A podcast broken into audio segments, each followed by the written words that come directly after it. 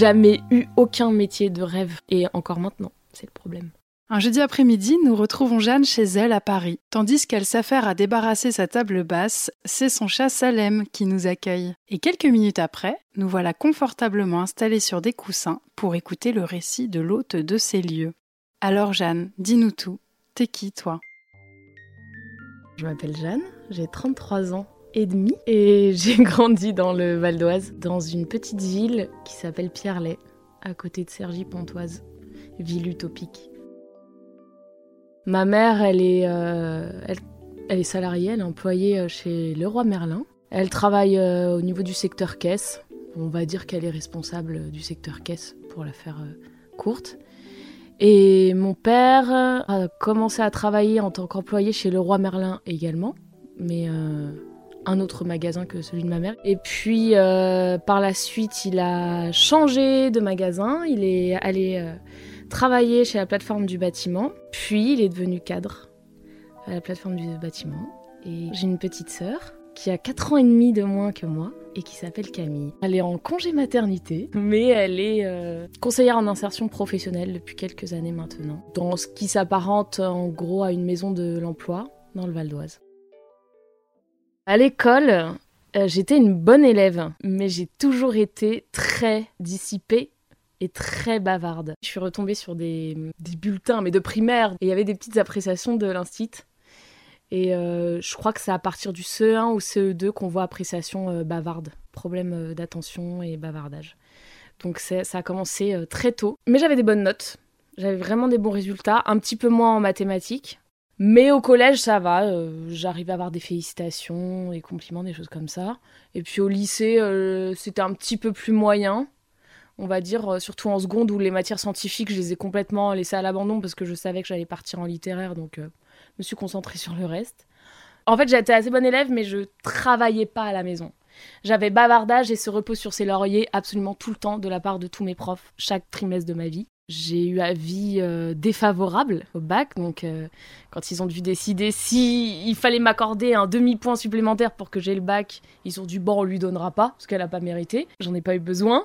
C'était cool, mais sinon j'aurais pas du tout eu l'aide de mes profs. Et euh, ce parce que euh, j'ai globalement un très gros problème avec l'autorité. Et ça s'est poursuivi dans le travail.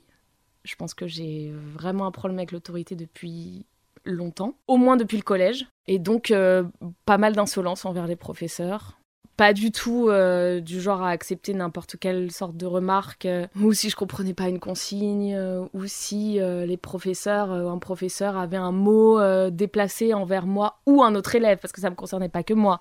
J'étais un...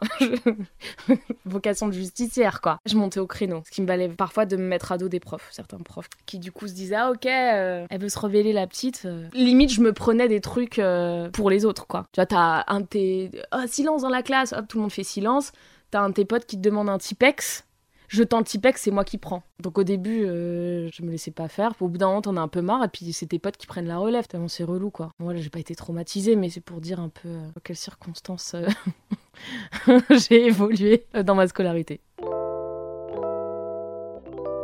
Pendant ma scolarité, mes parents, en fait, ils travaillaient beaucoup. Au collège, je faisais mes devoirs toute seule. Au lycée aussi, quand je les faisais. Je me souviens pas d'avoir fait beaucoup de devoirs avec euh, mes parents, ni même trop avec ma mère, avec mon père, pas du tout. Et au niveau de mon cursus scolaire, mes parents euh, m'ont foutu une paire royale. Je choisissais absolument ce que je voulais faire. J'ai eu un bac littéraire option théâtre, donc pour vous dire que mes parents n'avaient rien à cirer. Ils étaient très contents que j'ai le bac. J'étais la première euh, de ma famille, on va dire au premier degré, à avoir le bac. Aucun de mes parents, grands-parents, oncles, tantes, cousins, cousines étant l'une des aînées, personne n'avait le bac dans ma famille. Donc j'étais la première à l'avoir.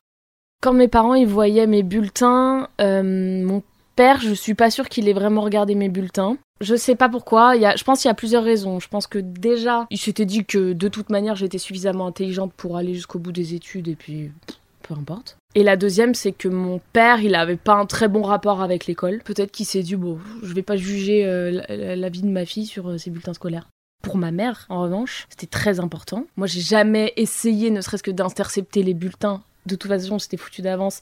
Elle avait presque une horloge biologique de bulletins dans la tête. Elle savait quand ça allait tomber, je ne pouvais pas y couper. Ce qui est génial, je dois quand même dire, euh, la persévérance de ma mère à m'engueuler pour absolument toujours les mêmes choses tout le long de ma scolarité. Ce qui la désespérait, ma mère, c'était vraiment, elle se repose sur ses lauriers. Parce qu'elle se disait que je pouvais faire mieux. Elle était un peu désespérée que je veuille pas faire mieux et que je me repose sur mes acquis. C'était aussi ce qu'elle entendait de la part des profs quand il y avait les réunions euh, pendant le premier trimestre parents-professeurs. Elle prenait rendez-vous avec tous les profs euh, de matière principale. C'était terrible ces moments-là parce que j'étais avec elle et donc je me faisais engueuler en face à face avec le prof par le prof et ma mère en même temps. Elle était jamais de mon côté, bien évidemment. Ça servait à rien que je me débatte. Et ouais, pour elle, c'était euh, hyper important. Quand j'avais des, mots dans le carnet de liaison de mes profs euh, qui disaient que j'avais fait une connerie en cours, euh, je me faisais tuer. Et parfois, ce que je faisais, c'est que je faisais signer par mon père. Mais bon, ma mère, elle finissait toujours par retrouver le mot en question parce que quand je lui faisais signer un truc pour une sortie scolaire, elle feuilletait tous les trucs pour voir si elle avait loupé quelque chose. Pas folle, la guêpe. Et pourquoi je faisais signer à mon père? Parce que mon père, ça le faisait rire. Mon père a toujours eu un problème avec l'autorité aussi globalement. Donc le fait que moi, euh, je, remette en question l'autorité en tout cas et que, et que je, entre, guillemets, que je me laisse pas faire, on va dire, même si euh, les profs ils sont pas normalement là pour, euh, pour te mettre la misère, mais ça peut arriver. Bah lui, ça le faisait rire. Jeanne fait des cris de poule en classe, ça le faisait rire. Et du coup, s'il y avait la boum d'Elodie le samedi d'après, je faisais signer par mon père, bien évidemment quel métier je voulais faire quand j'étais petite. Aucun. Et c'est ça qui est génial. Je n'ai jamais eu aucune ambition de travail. J'ai fait bac L théâtre. Moi, je me suis dit, je vais être saltimbanque sur des cartons dans la rue, et puis qui vivra verra. Hein. Vraiment. Euh. Non, moi, ce que je voulais, c'est voyager, avoir plein d'amis et partir vivre à Paris. Ce que j'allais faire comme travail, j'en avais aucune foutue idée. Et aucun travail ne m'a jamais fait rêver. Quand j'étais petite, j'aimais bien jouer à la maîtresse à la marchande. Mon premier travail, ça a été d'être caissière. Ça m'a vite saoulé la caisse enregistreuse. Mais non, j'ai jamais eu aucun métier de rêve. Et encore maintenant, c'est le problème.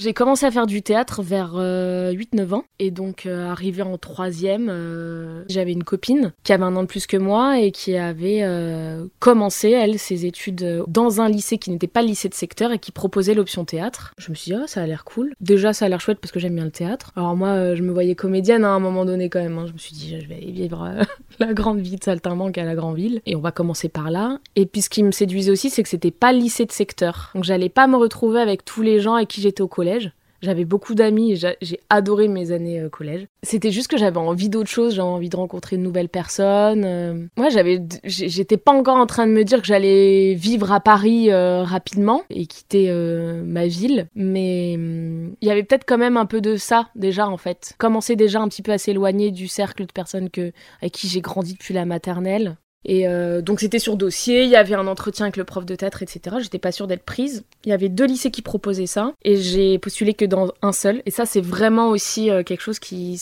arrive beaucoup chez moi. C'est que j'en vois deux, je me dis ah celui-là il a l'air super, c'est celui-là que je veux, et pas de filet de sécurité quoi. On va pas postuler dans l'autre parce que de toute façon j'en veux pas. Donc si j'avais pas ça, j'avais rien. Ça a marché. Donc j'ai eu mon bac L théâtre en 2006, il y a fort fort longtemps. Et après ça, euh, j'ai fait une fac d'anglais.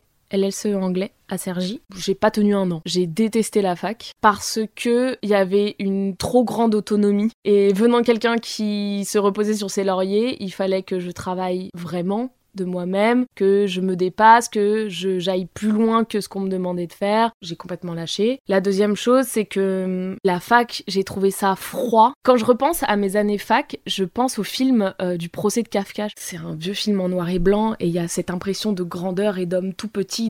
c'est un très très chouette film, mais il y a ce, sentiment d'angoisse en fait et de sentir complètement seul au milieu d'endroits très grands et très vides. Et euh, il y avait plus euh, ce, groupe, euh, ces amitiés. je me suis pas du tout sentie à l'aise et j'ai lâché petit à petit en fait mon année. Je vraiment, j'ai fait acte de présence trois semaines au deuxième semestre, je pense, et après j'ai arrêté. Donc j'ai dû lâcher la fac, je sais pas, on va dire que c'était en février ou en mars 2007, quelque chose comme ça. Et donc j'ai repris des études en BTS en septembre 2007. Entre-temps, j'ai absolument rien fait. C'était la vie d'Aloca. Je passais mes journées euh, avec des amis euh, à la bibliothèque universitaire en faisant du rien du tout. Traîner dans le centre commercial euh, des Trois Fontaines. J'ai rencontré des gens qui étaient cool, mais je faisais pas grand chose, non. Et c'est marrant, mais j'arrive pas bien à me souvenir à quel moment j'ai dit à ma mère que j'allais plus à la fac. Et je ne l'ai pas dit tout de suite. Je continuais à prendre mon petit baluchon chaque matin et mon bus. J'allais à Sergi et je déambulais. Et ouais, je retrouvais d'autres amis qui avaient aussi lâché l'affaire comme moi. Je pense qu'on a fait rentrer beaucoup d'argent chez Pommes de Pain à boire des cafés, à manger des casse dalles, mais euh, c'était pas très constructif quoi. Quand j'ai quitté la fac et que mes parents l'ont su, eh bien, mon père, je ne sais pas du tout comment il a réagi. Je pense qu'il en avait un peu rien à faire. Et ma mère, elle a flippé. Elle a eu peur parce qu'elle s'est dit mais qu'est-ce qu'elle va faire? Elle abandonne. Et à la rentrée d'après, je me suis euh, réorientée sur un BTS en alternance, tourisme. Sauf que les employeurs que j'avais trouvés pour l'alternance euh, m'ont lâché. La direction de l'école où je faisais mon BTS m'a proposé exceptionnellement en fait de rester et au lieu d'être en alternance d'effectuer des stages. Sauf que moi, ce qui m'intéressait dans le BTS alternance, ça n'avait pas été choisi par hasard. C'est que je voulais travailler, commencer à gagner un peu d'argent pour partir de chez moi et euh, pouvoir être indépendante euh, petit à petit euh, financièrement et oui, penser à partir de chez mes parents et plus tard me prendre un appart, etc. Donc j'ai refusé la proposition de rester dans cette école et de faire que des stages. Mes parents, en fait, comme j'avais toujours eu des bons résultats scolaires et que quand j'étais en tout cas en primaire et au collège, euh, ils se sont dit eh ben, c'est une bonne élève, elle a des bons résultats, elle va faire des études, pas comme nous, elle va avoir un travail qu'elle aimera et euh, malheureusement j'ai arrêté la fac. Même le BTS tourisme que j'ai choisi, hein, c'était pas non plus une vocation. Euh, j'ai un peu suivi, c'était toujours, toujours la, même chose. Hein. J'entends des copines qui me parlent de ça, je me dis ça a l'air intéressant. J'y vais, je fais mon dossier, je participe aux infocalls, j'écoute un peu ce que c'est et tout je suis acceptée, j'y vais quoi. À partir du moment où j'ai dit à ma mère que du coup j'avais trouvé ça et que je faisais des dossiers là de pour entrer euh, en BTS, elle était elle était rassurée en fait à ce moment-là. Elle s'est dit bon, elle arrête ça mais elle a un plan B, elle va faire autre chose. Entre-temps quand même, elle m'a dit bon, tu vas pas rien faire à la maison parce que ma mère ça c'est que je fasse rien à la maison. Donc euh, j'ai commencé un BAFA. Alors euh, j'ai fait mon BAFA théorique, j'ai jamais fait le pratique parce que je l'ai vraiment fait parce que ma mère elle voulait que je fasse quelque chose et elle s'est dit bah si elle a le BAFA, elle pourra faire de l'animation elle pourra travailler l'été. Voilà, il y aura toujours cette petite euh, cette possibilité en fait de job et de rentrée d'argent. Sauf que je suis pas allée au bout du truc parce que l'idée venait clairement pas de moi. Du coup, je fais le BTS pendant 4 mois, l'équivalent d'un trimestre. J'arrête et je me demande ce que je vais faire. Je me dis, est-ce que je, retenterai pas la fac euh, l'année prochaine euh, Pourquoi pas? Mais si oui, qu'est-ce que je fais en attendant? Parce qu'il y a toujours cette histoire de je peux pas rester à la maison sans rien faire. Premièrement, parce que j'ai aucune rentrée d'argent et que euh, j'ai envie de partir de chez mes parents. J'ai envie de partir de cette ville, j'ai envie de prendre mon indépendance. Donc il me faut de l'argent donc il faut que je travaille. Je reste 2-3 euh, mois euh, sans faire grand chose et puis euh, je postule à un job en tant que caissière chez Decathlon pour un mi-temps dans un premier temps, donc dans une ville à côté de chez moi. Ça c'est en avril 2008 et je commence à travailler à Decathlon en me disant bah en attendant de reprendre des études à la rentrée prochaine, sauf que j'ai jamais repris ces fameuses études. Et je suis restée chez Decathlon jusqu'en 2010 ou 2011 et j'étais toujours chez mes parents du coup. Parce qu'en mi-temps tu gagnes pas suffisamment d'argent pour aller payer un loyer. Le contrat en mi-temps, en fait, à la base, c'est ce qu'on m'a proposé, donc je l'ai accepté. Et j'ai jamais fait des pieds et des mains euh, pour, euh, pour passer en temps plein. Parce que je me disais, si je prends le temps plein, je suis piégée. Je vais rester là toute ma vie. Et si tu prends un mi-temps, tu te dis, au bout d'un moment, ça va vraiment pas être suffisant. Donc il va falloir que je parte pour trouver autre chose. Et euh, je suis pas condamnée à rester là. Et aussi, le mi-temps me permettait de, de, pouvoir profiter de mon argent. Ça m'a permis de faire un petit peu de voyage, de de profiter quand même de, mes, de ma folle jeunesse. Ça me suffisait à ce moment-là. Et bizarrement, je, n'ai pas le souvenir que ça a posé problème à ma mère. Elle me demandait pas forcément de contribution euh, financière euh, à la maison. Par contre, fallait que je participe à la vie de la maison, mais ça, ça a toujours été de toute façon. Hein. Je pense que ça, ça suffisait à tout le monde pendant trois ans, quoi. Au bout d'un moment, chez Decathlon, je m'y sentais plus du tout bien. Euh, les équipes avaient beaucoup changé et moi, je pense que j'étais comme à une fin de cycle et c'était trop, je pouvais plus. Donc j'ai démissionné et euh, je me suis retrouvée euh, sans emploi peut-être deux mois à peu près. Et j'ai retrouvé très vite un travail à mi-temps toujours, mais je suis passée de 15 à 25 heures. Et cette fois-ci, c'était à Paris, dans une boutique de prêt-à-porter. Et j'y suis restée six mois, une fin d'hiver, un printemps. Et je suis partie pendant l'été, un mois et demi au Portugal en me disant je pars en vacances et euh, sur la fin de mes vacances euh, je postule pour septembre à Paris euh, dans d'autres magasins de prêt-à-porter et puis comme ça j'aurai un travail à la rentrée et ça a fonctionné. J'ai été prise chez Jonac, une marque de chaussures pour femmes. Et cette fois-ci, c'était un temps plein. Et à l'époque, j'avais une cousine qui vivait à Paris. Et je passais beaucoup, beaucoup de temps chez elle, en fait. Et petit à petit, j'ai emménagé chez elle. Mes affaires se sont installées dans les meubles de l'appartement. Et on a été en coloc à partir de ce moment-là. En septembre 2012, je commence chez Jonac en tant que vendeuse euh, sur le corner du printemps Haussmann. Je rencontre énormément de gens et euh, beaucoup de filles notamment de vendeuses qui sont maintenant des amis, des amis très proches même. Au bout d'un an, en tant que vendeuse sur, euh, sur ce corner-là, on me propose de devenir responsable d'un autre corner qui se situe au BHV, donc à Hôtel de Ville à Paris toujours. Et euh, j'accepte, bien évidemment. À ce moment-là, je gagne assez bien ma vie. Enfin, en tout cas, moi, ça me suffit. Et puis, euh, ça me plaît d'avoir un peu de responsabilité, d'avoir une équipe à moi. Euh. Et donc, je reste au BHV jusqu'à l'hiver, le tout début de l'année 2017. Et à ce moment-là, je retourne au printemps Haussmann, toujours avec Jonac, mais en tant que responsable. Donc en gros, ce qui est une deuxième évolution au sein de la marque, avec une plus grosse équipe, un plus gros chiffre d'affaires. Donc je, on est en début de l'année 2017, euh, tout se passe bien. Et puis euh, été 2018, les chiffres sont plus du tout bons, mais ils sont plus du tout bons dans tout le, printemps Haussmann, en fait, euh, au niveau de, l'espace chaussures, euh, c'est un peu la dégringolade. Et là, on commence à me dire, euh, bon, qu'est-ce qui se passe, les chiffres, l'équipe, donc c'est le problème venait de l'équipe selon eux. Et j'ai beau avancer des arguments factuels en disant bah non, tout le monde en fait dégringole. C'est pas dû à notre équipe, c'est beaucoup plus global que ça. On ne m'écoutait pas vraiment. Par la suite, j'ai appris qu'ils voulaient remanier l'équipe totalement. Sauf que moi, mon équipe, j'en étais très satisfaite. Je travaillais avec des filles que j'avais choisies ou que j'avais choisi de garder, avec qui ça se passait très bien, des personnes avec qui, en qui j'avais confiance. Quand j'étais pas là, tout se passait bien. Enfin, c'est hyper précieux d'avoir une équipe sur qui on peut compter, euh, des personnes avec qui on s'entend, on se comprend, la communication, elle est la communication est parfaite.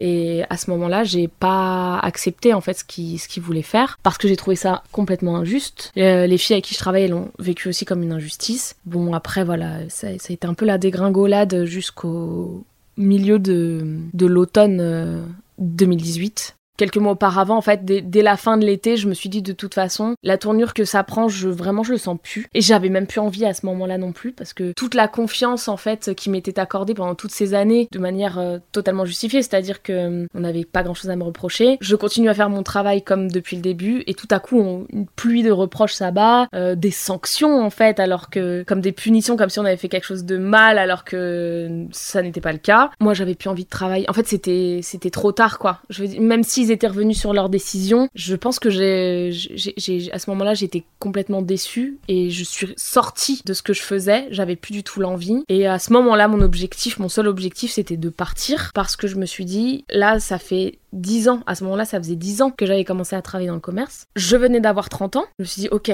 10 ans, 30 ans, fin du cycle. Vraiment, je travaille par cycle, moi. J'ai senti que c'était le bout et qu'il fallait que je sorte complètement de ce secteur-là d'activité, de toute manière. Mais, n'ayant eu aucun diplôme à part le bac, beaucoup de voies étaient complètement bouchées. Et euh, n'ayant aucun, aucune envie, aucun rêve, euh, même de gosse, de, de, de, métier, je savais pas du tout vers quoi me tourner. Est-ce que je reprenais des études à ce moment-là? Est-ce que je faisais une formation grâce à mon compte CPF Est-ce que j'avais assez? Pour moi, la meilleure option, c'était d'être au chômage, inscrite à Pôle emploi. Et à partir de Pôle emploi, avoir une petite rémunération, euh, enfin des, indemnités chômage chaque mois pour que je puisse quand même continuer de vivre parce qu'à ce moment-là, j'étais à Paris, seule dans mon appartement. Euh, là, pour le coup, j'avais des charges, quoi. Je pouvais pas, je pouvais plus vivre la vie de saltimbanque, c'était plus une option. Donc, je me dis, il me faut le chômage, il me faut des indemnités chômage pour pouvoir, même si ça va être un, des revenus moindres par rapport à ce que j'avais l'habitude de gagner jusqu'à présent, ça va être jouable. Et pendant cette période-là, je prends le temps de réfléchir sur ce que je veux faire, je cherche une formation, je change de secteur. Pour avoir euh, le droit de, m'inscrire à Pôle emploi et avoir des indemnités chômage, je ne pouvais pas démissionner, il fallait que je me fasse licencier ou que j'ai droit à une rupture conventionnelle. Sauf que ça faisait depuis 2012 que j'étais employée chez eux, la rupture conventionnelle a un coût aussi pour l'employeur. Et là, je me suis dit, il faut que je la joue fine pour pouvoir l'avoir, cette rupture conventionnelle. Donc ma supérieure hiérarchique, ce qu'on appelle la N plus 1, je m'entendais bien avec elle. Je me suis dit, il faut peut-être que je vois par elle et qu'elle, elle négocie. J'arrivais pas à le demander, donc ça a un petit peu traîné, euh, deux, trois mois. Et puis un jour, j'ai pété un câble, mais un volcan en éruption. J'ai fait l'Etna dans la réserve, justement avec cette fameuse N plus 1. Je revenais de chez le cordonnier avec des chaussures euh, qu'on avait emmenées en réparation. J'y suis allée avec une de mes collègues parce qu'il y avait des sacs très lourds, qu'il fallait marcher des centaines de mètres, qu'il y avait quasiment pas de clients. Et devant deux sur la surface, c'était largement suffisant. Lorsqu'on revient, ma N plus 1 est dans la réserve. Et la première chose qu'elle me dit, c'est Vous avez vraiment besoin d'être deux pour aller là-bas Et qui s'occupe du corner pendant ce moment-là? Et toute la subtilité que j'étais en train de mettre en place depuis des mois dans ma tête, tous les scénarios que je m'étais fait pour pouvoir obtenir cette fameuse euh, rupture conventionnelle, le Saint Graal, auquel je ne croyais pas, je n'osais y croire, s'évapore dans un nuage de cendres pendant l'explosion du volcan. Je lui ai hurlé dessus. En fait, j'étais clairement en train de faire un burn-out et je m'en étais pas rendu compte. Quand j'ai fini d'hurler, elle m'a dit Ça va pas, Jeanne Je lui dis Non, ça va pas, non. Qu'elle me dit Mais là, il faut faire quelque chose. Je lui dis Oui, effectivement, il faut que je parte. Dans un sens, pour elle, moi j'étais un atout, je pense, parce qu'il se passait rien de jamais grave. Je gérais absolument tout ce qui se passait sur, euh, sur les corners sur lesquels j'ai pu travailler. elle était pas ennuyée avec moi. D'un côté, je pense qu'elle voulait pas me perdre, mais de toute manière, euh, cette équipe, elle était vouée à éclater dans peu de temps. Elle, elle pouvait rien. Et donc, euh, je lui ai dit, ouais, je vais partir, mais euh, ce qui est sûr et certain, c'est que vous aurez pas ma démission. elle m'a dit, bah oui, mais comment on va faire? Je lui ai dit, mais je veux une rupture conventionnelle. Et bien évidemment, sa réaction, yeux grands ouverts, l'air de dire, tu rêves ma pauvre fille. Mais j'ai fini par l'avoir, cette rupture conventionnelle. Mes expériences euh, dans ces trois euh, jobs-là m'ont apporté déjà des amitiés. Ça, c'est sûr. Moi, c'est ce qui me tient le plus à cœur. J'ai vraiment rencontré des gens euh, là où d'autres continuent à rencontrer des amis pendant leur parcours d'études supérieures, mais moi, c'était au travail et c'est normal, j'ai envie de dire. Ça a pu me permettre également d'avoir mon appartement, de payer mon loyer, de pouvoir vivre à Paris, ce que je voulais faire depuis des années déjà. Mais j'ai acquis énormément de, connaissances techniques, ça c'est sûr. Donc, je pense que ouais, les, les, expériences dans. Surtout chez Jonac, parce que c'est la plus longue et c'est. C'est une expérience en tant qu'adulte parce que les expériences d'avant, pour moi, j'étais encore. Euh, j'étais un bébé adulte, quoi. J'étais en. 20 ans, 20 ans, 23 ans, euh, j'étais encore vachement naïve et puis euh, je voulais de l'argent pour profiter, quoi pour construire. Mais les années Jonac, euh, ça a été autre chose. Il y a vraiment une construction de ma personne, de ma vie, de tout, de, mes relations euh, amicales, amoureuses. Euh. et ce final, vraiment, qui a permis dans la douleur malheureusement, mais de révéler quelque chose en moi et de me dire qu'en fait moi j'ai envie d'aider les autres. Et du coup c'est pour ça que j'ai suivi la voie de ma petite sœur. Une fois n'est pas coutume, parfois c'est les petites hein, qui, qui influencent les grandes. Et je me suis dit, bah, je vais faire une reconversion euh, professionnelle, euh, la même que ma sœur, donc je vais essayer d'obtenir euh, ce certificat. voilà, c'est un diplôme, ça donne un équivalent de Bac plus 2, donc conseillère en insertion professionnelle.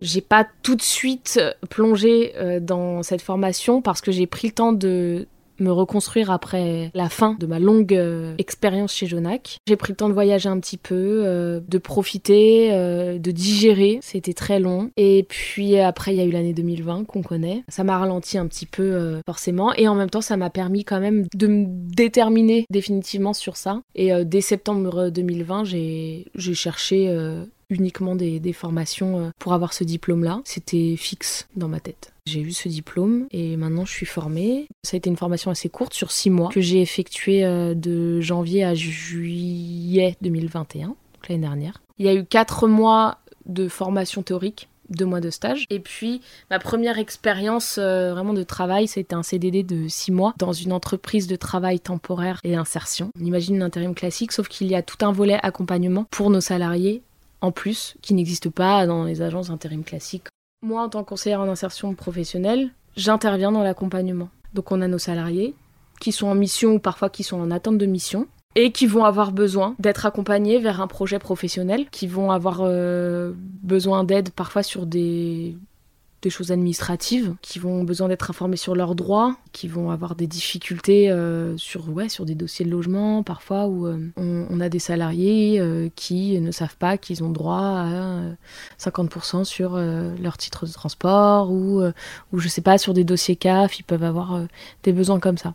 Il faut une très très grande capacité d'adaptation pour ce travail-là, en plus de l'empathie parce qu'on a des profils totalement variés. C'est un public qui est fragile souvent et qui est pas forcément ok avec la fragilité. Donc c'est un peu un travail d'équilibriste. Moi, ce qui a été un petit peu compliqué dans cette expérience-là, c'est que il y a la double casquette où on est d'une part en accompagnement du salarié et de l'autre en contact avec les entreprises. Parfois, quand les entreprises se comportent pas de manière très correcte, on va dire, si ce n'est pas légal, moi ça m'énerve un petit peu. Donc euh, je, pétais régulièrement des plombs dans les couloirs et on me disait Jeanne, calme, ça c'est pas ton volet. Et ça a confirmé que faut que je m'occupe plus des salariés, enfin en tout cas des publics qui ont besoin d'aide pour trouver un emploi pérenne. Plutôt la relation entreprise, ça peut, ça peut avoir, euh, parfois ça peut relancer des mauvais, des mauvais souvenirs et euh, des petits relents de rage quoi. On se remet aussi beaucoup en question dans ce métier. Enfin, en tout cas, il le faut. Si on se remet pas en question dans ce métier, on, risque de faire euh, n'importe quoi et c'est pas un stock de chaussures qui est en jeu, c'est des vrais gens quoi. Et maintenant, quand euh, je, cherche du travail, bah, je suis très sensible aux premiers interlocuteurs que je vais voir à l'entretien d'embauche. Euh, les rouages, ils, sont en marche à mille à l'heure euh, dans, ma tête, en fait, pour déceler la moindre faille chez l'autre en face. Le moindre petit détail qui me fera me dire il a pas l'air net, il a pas l'air clair, il a dit ci, il a dit ça.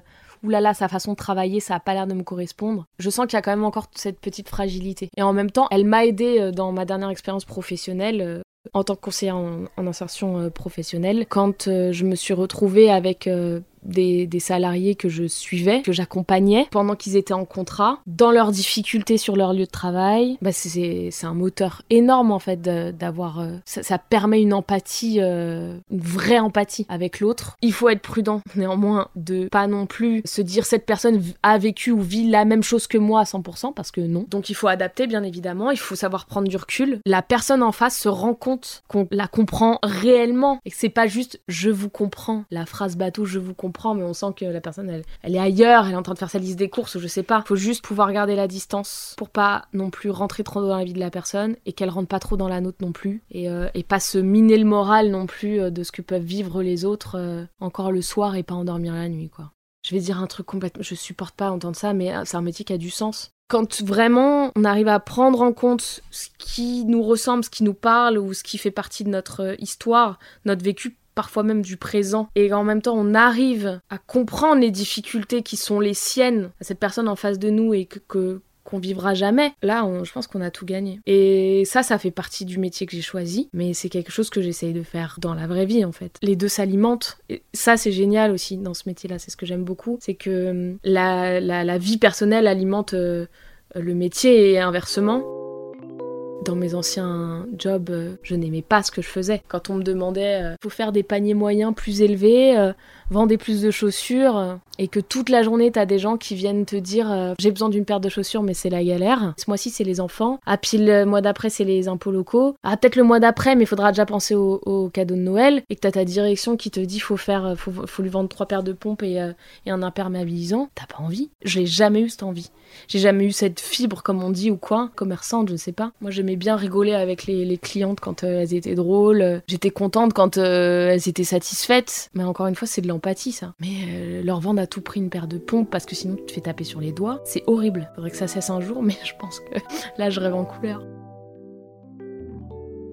du fait aussi que je sois restée 10 ans dans un secteur qui me plaisait pas forcément et puis 7 ans euh, avec une société, là j'ai un peu la bougeotte quoi. J'ai aussi accepté là ce, CDD, je l'ai accepté parce que c'était un CDD de 6 mois et que je me suis dit ah bah 6 mois c'est très bien, ça va me donner une bonne première expérience, euh, je vais pouvoir quand même apprendre des choses, c'est pas trop court, c'est pas trop long et puis, euh, cette idée toujours hein, de pas se sentir coincé dans quelque chose et de pouvoir découvrir. Euh, parce que c'est un métier aussi que j'ai choisi parce que on s'ennuie pas et qu'il y a toujours des nouvelles choses euh, à faire. Au-delà de l'évolution, entre guillemets, de l'évolution hiérarchique, c'est même pas ce qui m'intéresse. Moi, j'ai envie d'évoluer horizontalement, moi, latéralement. Je veux toucher un peu à tout de ce qui se fait là-dedans. Donc là, je me dis public jeune, pourquoi pas, ou Pôle emploi, ça n'a. Enfin, c'est pas que ça a rien à voir, mais c'est pas la même chose en tout cas. Mais c'est des choses qui m'intéressent et j'ai pas fait le tour et je pense que je suis pas prête de faire le tour. C'est ce qui est cool selon moi. Si euh, ça marche plus à droite, eh ben j'irai à gauche et c'est en perpétuelle évolution. Ça c'est vraiment chouette. D'où le fait qu'il faut vraiment s'adapter facilement quand même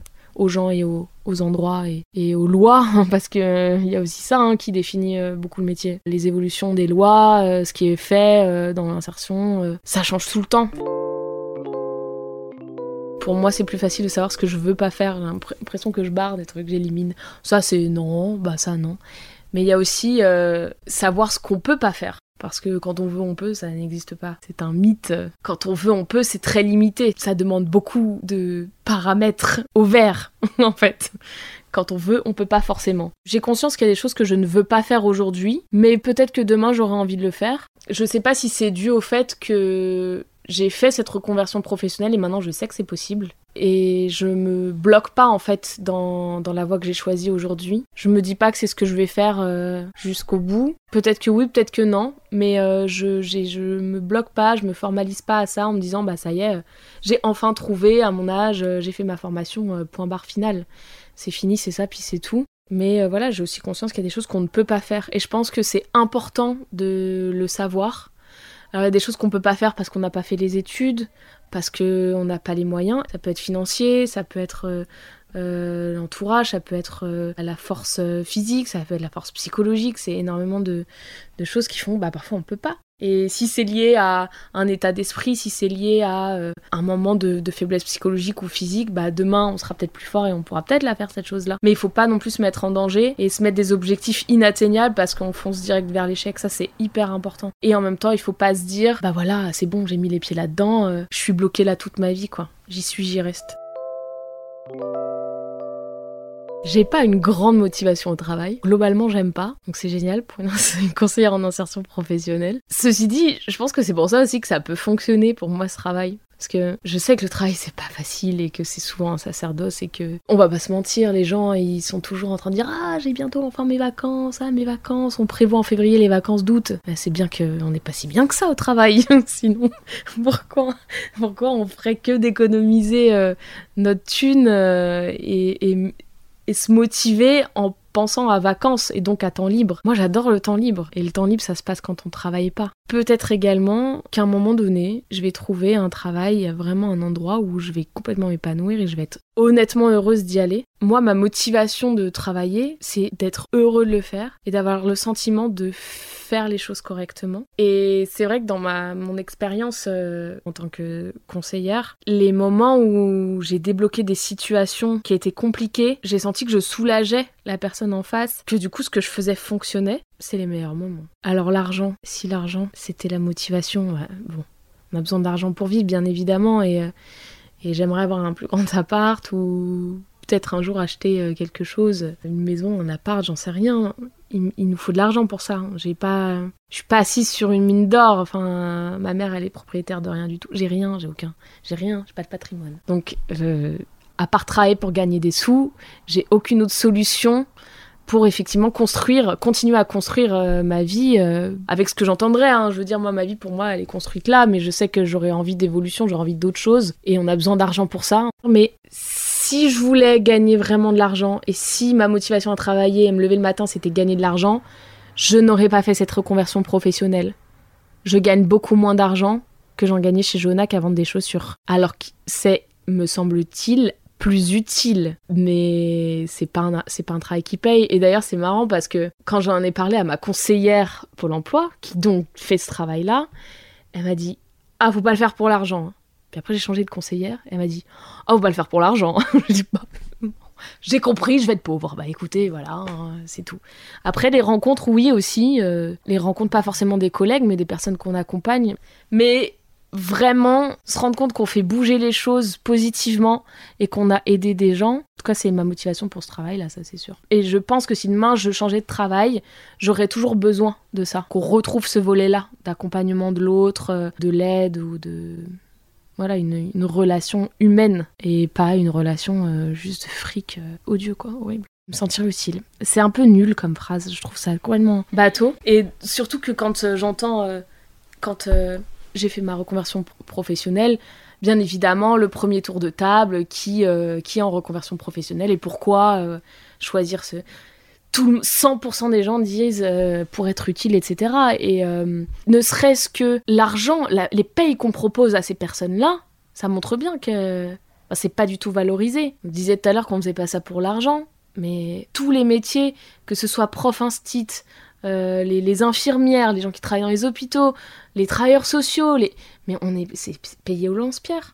alors que ça demande un investissement énorme et que c'est d'une utilité publique, mais monstre. D'un côté, je suis assurée d'avoir du travail parce qu'avec le chômage qu'il y a, euh, on a besoin de conscience d'insertion professionnelle.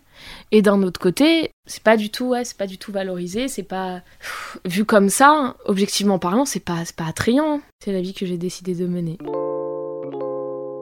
Il y a peu de temps, justement avant que je me lance dans ma formation et que j'étais en pleine réflexion de ce que je voulais faire, je savais que je devais faire une formation et euh, on parlait avec euh, ma conseillère Pôle emploi et, euh, je lui ai dit mais j'aimerais bien être CPE parce que les CPE, désolé s'il y a des CPE qui écoutent, mais elles sont un peu flinguées. Alors que c'est un métier clé, je pense, qui est pas assez bien exploité ou pas par les bonnes personnes.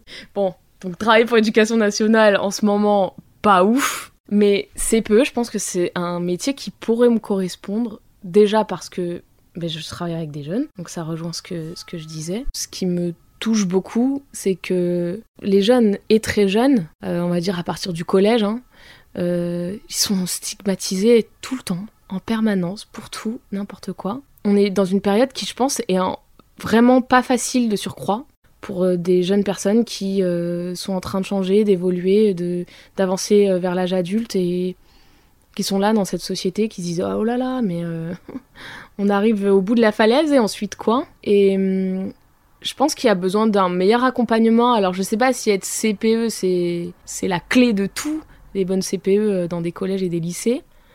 mais moi, l'idée que je m'en fais, ou de ce que ça pourrait être en amélioré, c'est quelque chose euh, qui pourrait être euh, vraiment euh, intéressant et je pense valorisant et qui pourrait me plaire, mais peut-être pas dans les conditions actuelles effectivement. Ce qui m'empêche de faire ce métier-là, c'est que j'ai pas du tout fait les études pour. Donc c'est pas c'est pas vraiment à ma portée, en tout cas pas pas aujourd'hui. Moi, je me vois pas reprendre des études. C'est pas possible pour beaucoup de raisons. Mais c'est pas grave parce que je pense que je trouverai quelque chose euh, qui pourra me convenir et, me satisfaire, même si c'est pas ça. En tout cas, travailler avec la jeunesse. En fait, c'est une idée qui me quitte pas.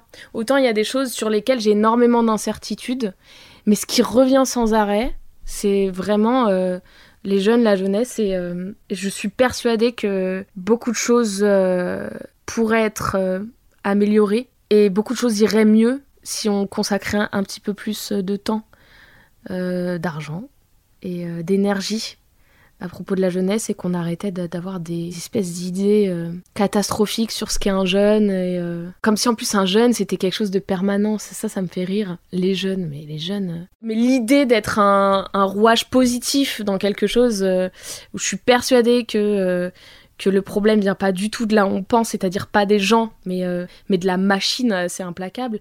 Et puis quand je dis des jeunes, moi, euh, je suis à Paris, je reste quand même une banlieusarde et, et je suis très attachée à, la banlieue. Je suis très attachée à la déstigmatisation de la banlieue également. Donc travailler en, banlieue avec des jeunes ou même dans des quartiers prioritaires de la ville ou pas d'ailleurs, peu importe. Je déteste la question qu'est-ce que tu fais dans la vie? Parce que pour moi, ça ne nous définit pas. Et en même temps, ça peut quand même nous définir, mais je pense que ça peut prendre du temps. En tout cas, ça nous définit pas, mais ça donne des indications sur qui on est, éventuellement sur ce qu'on a vécu et d'où on vient. Je m'explique. Quand je suis restée très longtemps chez Decathlon à mi-temps en me disant faut pas que je prenne un temps plein sinon je suis piégée, pourquoi j'ai pensé comme ça? Pourquoi aujourd'hui je me dis bon là je suis restée très longtemps chez Jonac, ça me fait peur maintenant en fait de me dire que je peux encore rester très longtemps alors que c'est pas quelque chose que j'aime faire et pourtant j'ai réussi à y rester 7 ans. C'est flippant de se dire ce qu'on peut accepter, le, le temps qu'on peut entre guillemets perdre. Pour moi c'est pas du temps perdu. Mais on peut avoir des regrets au bout d'un certain temps, se dire j'aurais pas dû rester aussi longtemps, j'aurais pas dû, j'aurais dû. Pourquoi je réfléchis comme ça Parce que ma mère, ça fait plus de 35 ans qu'elle est dans la même boîte. Elle a un petit peu évolué, mais pas énormément non plus. Et c'est pas du tout ce que j'ai envie de vivre. Je ne rabaisse pas du tout euh, le, travail de ma mère. Être caissière ou euh, travailler dans une grande surface, c'est pas, euh, pas un sous-métier du tout. Pour moi, il n'y a, pas, y a pas de sous-métier. Ça peut paraître démago, mais je le pense honnêtement et c'est important, je pense, pour le métier que je fais de, de réfléchir comme ça. Mais n'empêche que les métiers que j'ai faits, le temps que j'ai pris parfois à partir de certains jobs, c'est lié, c'est sûr, je le sais, à ce que j'ai vu de ma mère, où est-ce qu'elle a travaillé, combien de temps elle y reste, ce qu'elle est capable d'accepter, la valeur qu'elle met dans le travail, etc.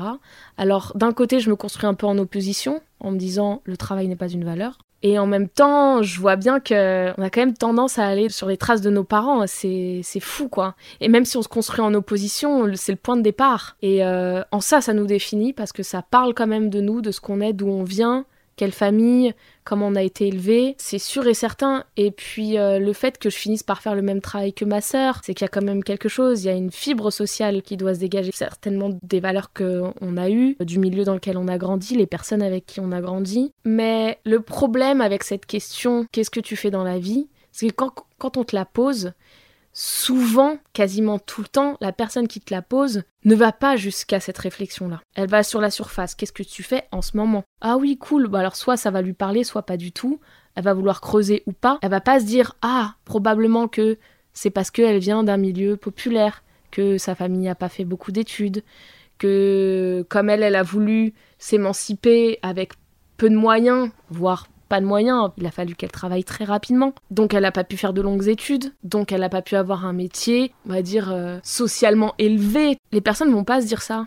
Et en tant que personne qui a été caissière pendant un certain nombre d'années, puis vendeuse, même si j'étais responsable, quand tu dis je travaille pour une marque de chaussures, ah ouais, tu fais quoi Bah je vends, euh, je suis manager, manager d'équipe. Le nombre de personnes qui se détournent de toi après cette réponse-là, c'est hallucinant. Surtout quand tu... Bah ça dépend encore euh, où tu te trouves, avec qui tu te trouves, bien évidemment. Mais ce qui est marrant, c'est que ta réponse à toi à cette question peut définir beaucoup de choses de la personne qui te l'a posée selon sa réaction à ta réponse. C'est un peu l'arroseur arrosé. C'est-à-dire que les personnes qui se détournent de moi quand je leur dis je vends des chaussures depuis 10 piges, bah j'ai pas envie euh, qu'elles creusent avec moi. Pour moi, ça veut dire que tu t'intéresses pas à plus et que qu'est-ce que tu venais chercher en fait avec cette question-là quoi. Je, sais pas du tout ce que c'est réussir sa vie. Mais déjà, c'est être entouré de personnes soigneusement choisies de garder auprès de soi et qui ont soigneusement choisi de vous garder auprès d'eux. Ça, déjà, c'est hyper important pour moi. De pas crever seul, quoi. Si tu crèves seul, t'as raté ta vie pour moi.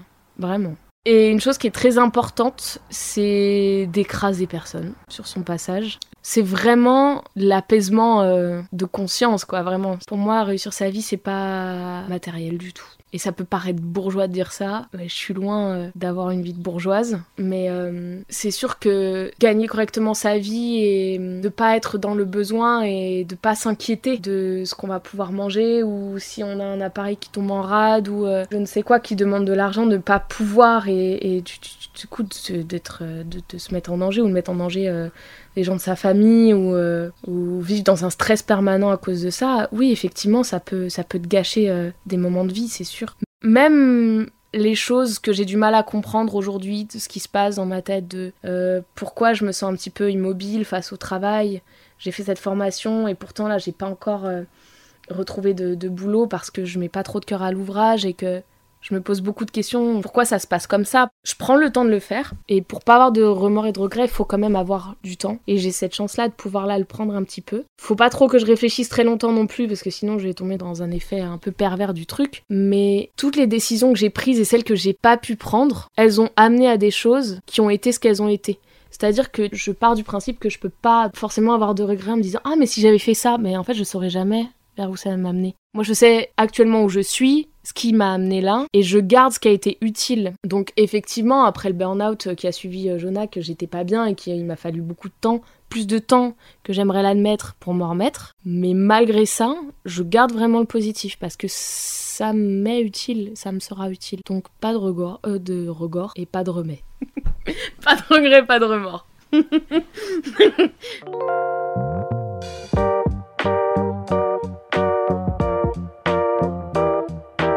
Merci Jeanne de nous avoir raconté ton parcours qui n'a pas fini d'être tracé. Aujourd'hui, tu réfléchis encore à ce que tu feras dans les prochains mois. On te souhaite bon vent.